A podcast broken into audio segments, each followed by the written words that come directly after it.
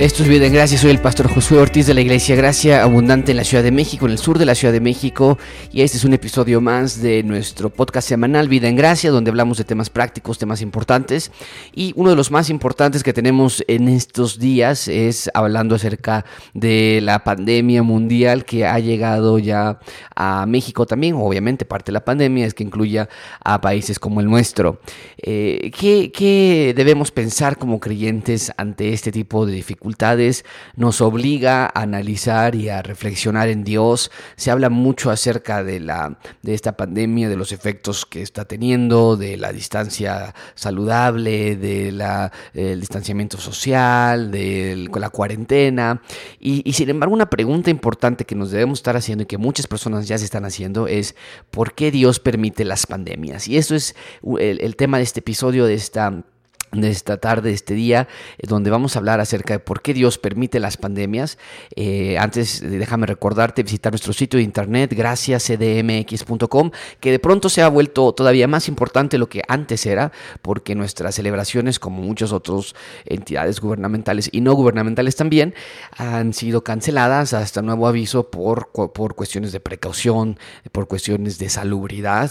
Entonces, no vamos a estar reuniéndonos físicamente en el local donde nos reunimos cada domingo, pero lo vamos a estar haciendo de manera virtual. No es lo más eh, apropiado, no es lo, mejor, pero es lo mejor que podemos hacer bajo estas circunstancias. Así que si entras a nuestro sitio de internet, graciascdmx.com, vas a encontrar inmediatamente cuando se despliega la página un botón que dice en vivo.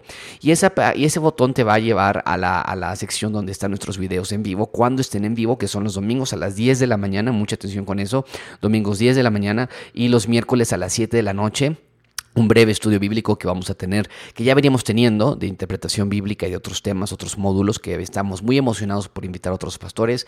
Obviamente todo eso se ha tenido que dejar al lado por unos cuantas eh, semanas, meses tal vez, eh, pero mientras podemos seguir viéndonos por manera virtual. Entonces, domingos 10 de la mañana, miércoles 6 de la tarde, pero para que no tengas que estar entrando a Facebook o YouTube y buscarnos y encontrar la página y encontrar el, el enlace, lo puedes hacer directamente desde graciacdmx.com y ahí rápidamente ese botón te va a llevar a la parte en vivo y si es miércoles 7 de la noche o domingo 10 de la mañana, ahí vas a poder encontrar esos videos. Bien, el episodio de hoy entonces es ¿por qué Dios permite las pandemias? Déjame darte cinco razones que, o, cinco aspectos más bien que nos hablan acerca de las pandemias, porque es una pregunta mal establecida. Cuando alguien nos dice por qué Dios permite las pandemias, si Dios es amor, ¿por qué permite la muerte? Si Dios es soberano, ¿por qué permite este tipo de males?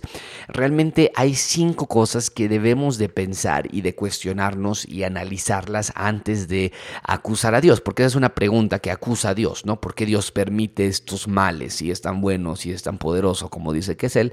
Porque lo permite. Bueno, son preguntas acusatorias que ya van de una manera... Eh, con, una, eh, ladeadas hacia una dirección, eh, que, queriendo eh, hablar de la, la personalidad de Dios. Y no debe ser así. Así que déjame darte cinco pensamientos, cinco argumentos que reflexionar con respecto a las pandemias. ¿Por qué Dios permite las pandemias? Número uno, hay que recordar lo primero cuando estamos hablando de esto, que hay, la mayor pandemia de todas es el pecado universal. Cuando hablamos de pandemia, es una enfermedad que, se ha, que ha atravesado las fronteras de cierta cantidad de países. Bueno, la mayor pandemia de todas fue atravesada en Génesis capítulo 3, cuando el hombre y la mujer, de manera voluntaria, de manera eh, sin, sin obligación, pecaron contra Dios, se rebelaron contra Él, quisieron ser como Dios, que esa fue la oferta que Satanás les hizo al hombre y a la mujer. Van a ser como Dios, van a saber lo que Dios sabe, van a llegar a un nivel de no responsabilidad y que por cierto es lo que continúa hasta nuestros días. La gente, la sociedad no quiere responsabilidad responsabilidad. Dicen ellos, esto es mi cuerpo, esto son mis decisiones, esta es mi vida, son, son mis eh, oportunidades. Entonces, e, e, e, es ese reflejo que nosotros tenemos viene originado del pecado universal. Esa es la mayor pandemia de todas.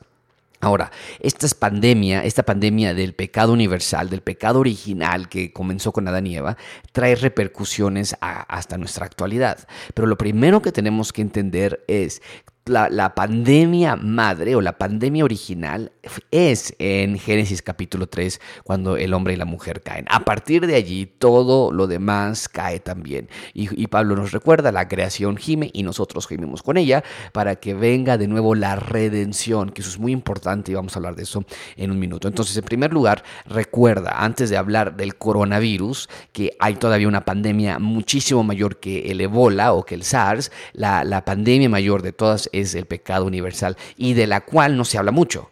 Escuchas ahorita todos los ciclos noticiosos acerca de la pandemia, acerca de las muertes, acerca de las personas sospechosas, acerca de los gobiernos, cuarentenas, en fin. Y, no se escucha cuando lleguemos a la normalidad, vamos a llamarlo así, porque ahorita voy a hablar de eso, pero vamos a llegar a la normalidad y se van a cerrar estos ciclos o estos, estos ciclos noticiosos. Entonces, este, este pecado original no se habla de él en, en, ninguna, en, ninguna, en ningún círculo de comunicación y es importante entender eso como nuestro fundamento. Número dos, porque Dios permite las pandemias. Déjame recordarte entonces, construyendo sobre el punto uno, que es el pecado universal, las pandemias, número dos, son resultado de un mundo caído.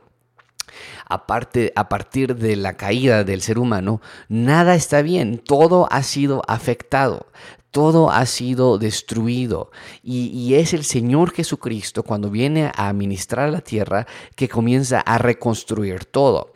Y no lo reconstruyó de una manera permanente en ese momento, pero sí lo reconstruyó de una manera que nosotros podemos ver hacia la dirección en que vamos. ¿A qué me refiero? Bueno, cuando Él sana a enfermos, tanto enfermos por, por males eh, genéticos, congénitos, como el haber nacido ciego o el haber nacido cojo, tanto males como que adquirieron en el camino, como la mujer eh, que tenía un flujo desde hacía ciertos años, eh, a cualquier clase de males el Señor Jesucristo los restaura. Ahora, se volvieron a enfermar y volvieron a morir. Pero lo que nos está diciendo el Señor Jesucristo es, viene un momento en que estos males van a ser destruidos. Pero mientras tanto, tenemos que recordar que la, la razón de esos males, la razón de esas enfermedades, la razón del cáncer, de los tumores, de la diabetes, de la hipertensión, los problemas con congénitos, los problemas pandémicos son resultado de un mundo caído.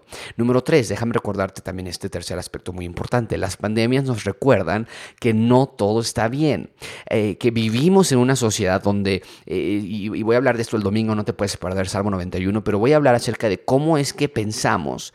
Muchos de nosotros ya queremos regresar a la normalidad, decimos eso, ¿no? Ya queremos, y cuando hablamos de normalidad en estos tiempos pandémicos, estamos hablando de poder salir a la calle, de poder saludarnos de beso, abrazo, de mano, de poder volver a, eh, de poder ir a los restaurantes de nuevo, a los transportes públicos sin ese temor. Pero, pero no tiene nada de normal el mundo. Estas pandemias resaltan o bien acentúan lo que ya debe ser recordado todo el tiempo, que no es normal la clase de vida que tenemos.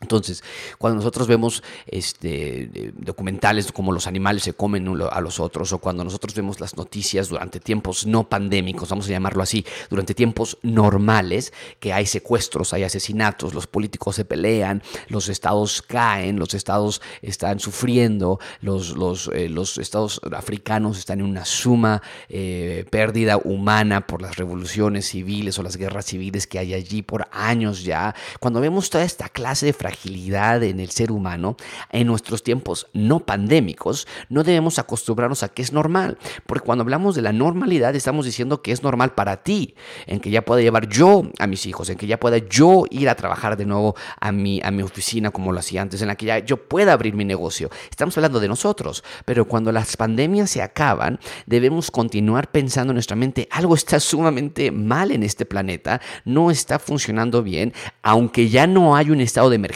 por la pandemia, esto sí como que debe despertar una, alarma en nosotros recordando que el mundo no está bien. Ves las noticias y dicen, lo asaltaron, ves las noticias y dicen, lo acribillaron, ves las noticias y, dices, y dicen que el, Partido Republicano de Europa está peleado con el demócrata y no se pueden, eh, no puede haber una conjetura, no puede haber una, una unión entre ellos dos, o ves los problemas económicos en Argentina, o ves los problemas políticos y sociales en Venezuela, o la dificultad de los cubanos, u oyes de las de la dificultad de, migración de los africanos hacia España o hacia Italia, o escuchas de los estados caídos en, eh, Rusia, en, la parte oriental del mundo y la dificultad que tiene Hong Kong. Vaya, no podemos pensar, ah, ya quiero regresar a lo normal, ya quiero que esto pase ya y que pueda todo regresar a la tranquilidad. El mundo no está tranquilo, el mundo no es normal y estas pandemias simplemente acentúan, como que lo ponen en el centro del escenario para que nosotros recordemos que no las que las cosas no están bien. Nada más porque puedas llevar a tus hijos a la escuela o porque puedas ir al cine, las cosas siguen en un estado anormal y estas pandemias nos recuerdan ese esa realidad que a veces se nos olvida porque pensamos que todo está muy bien cuando realmente no es así. Número cuatro, porque Dios permite las pandemias? Las pandemias reflejan el estado frágil de la humanidad.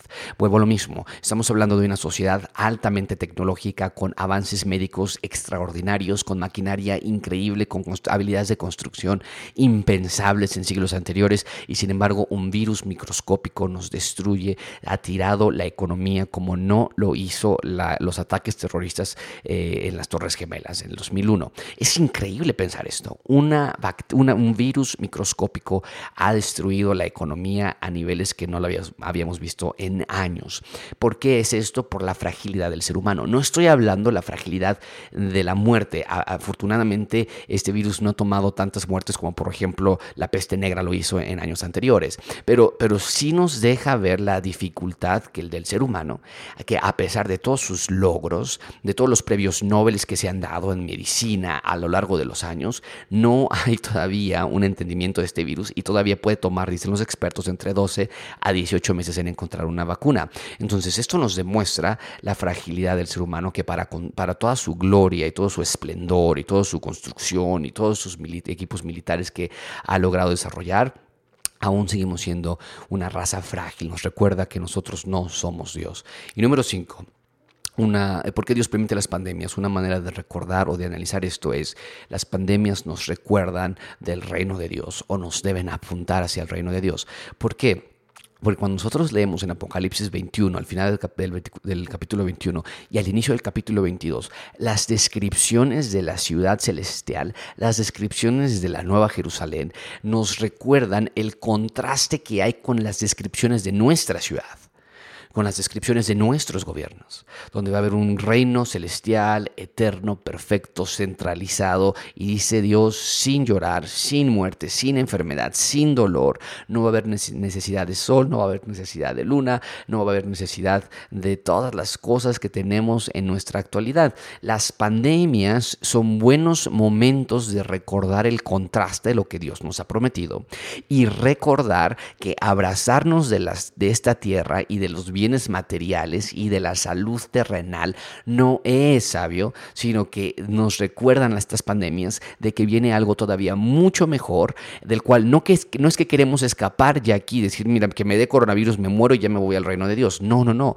pero sí recordar mientras estoy en esta tierra haciendo la labor por la cual Dios me puso aquí, no me puedo enamorar de las cosas que son tan inestables, que son tan temporales, que son tan vanas, que son tan huecas, comparadas a lo que viene en el futuro. No me puedo enamorar de mi trabajo, no me puedo enamorar de mi carrera, de mi universidad, no me puedo enamorar de mis bienes, de mi salud, que no se me caiga ni un cabello porque mi salud es lo principal y voy a hacer ejercicio, voy a tomar vitaminas y voy a tomar antioxidantes, tratando como retar a Dios, tratando de retar la, la línea humana y decir voy yo a tratar de luchar por conseguir una hora más en esta tierra si, si me es posible y mejor ponerlo en un un segundo lugar como un aspecto secundario comparado con el reino de Dios.